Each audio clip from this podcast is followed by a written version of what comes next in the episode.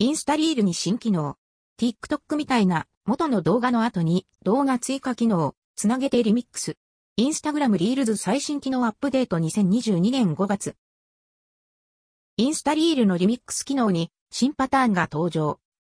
最近、インスタの TikTok か動画メディアかフルスクリーン表示、逆に TikTok のインスタか SNS か友達タブ、クレジット機能他が急速に進んでいる印象がありますが、インスタリールに TikTok のリミックスのようなリミックスパターンが追加されました。追記、関連ビデオポッドキャスト、インスタリールリミックスの選択画面。もともとは、リミックス元の動画の隣で、撮影や動画アップロードという形式になっていましたが、選択画面が表示されて、隣と後のを選んで、リミックス可能に。TikTok のリミックスのように、元の動画の後に自分で撮影して、リール動画を公開することができます。追記。選択画面の文言が別のパターンも存在するようです。同時リミックス、つなげてリミックス、インスタリールと TikTok の大きな差。動画でのコミュニケーション。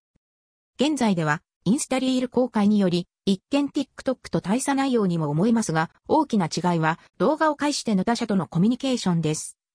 インスタリールでは、ユーザー間でリミックス機能を活用するという流れはまだあまり一般的ではない印象があります。インスタリールのリミックス関連機能への注力は、このあたりの強化が目的という印象も、その他、TikTok のようにコメントにリールで返信する機能なども最近復活リールのリミックス的機能は3種類現在はテスト中で正式公開というわけではなさ、そうですが、結果的にリミックスのタイプは3パターンという形に。リミックス、元の動画の隣に表示イコール TikTok コラボ。リミックス、元の動画の後ろに表示イコール TikTok リミックス。このリール動画を再現、元動画をコマド表示イコール TikTok コラボ、デュエット。このリール動画を再現に関しては現在はなくなっている可能性もありますが、最近見かけないため。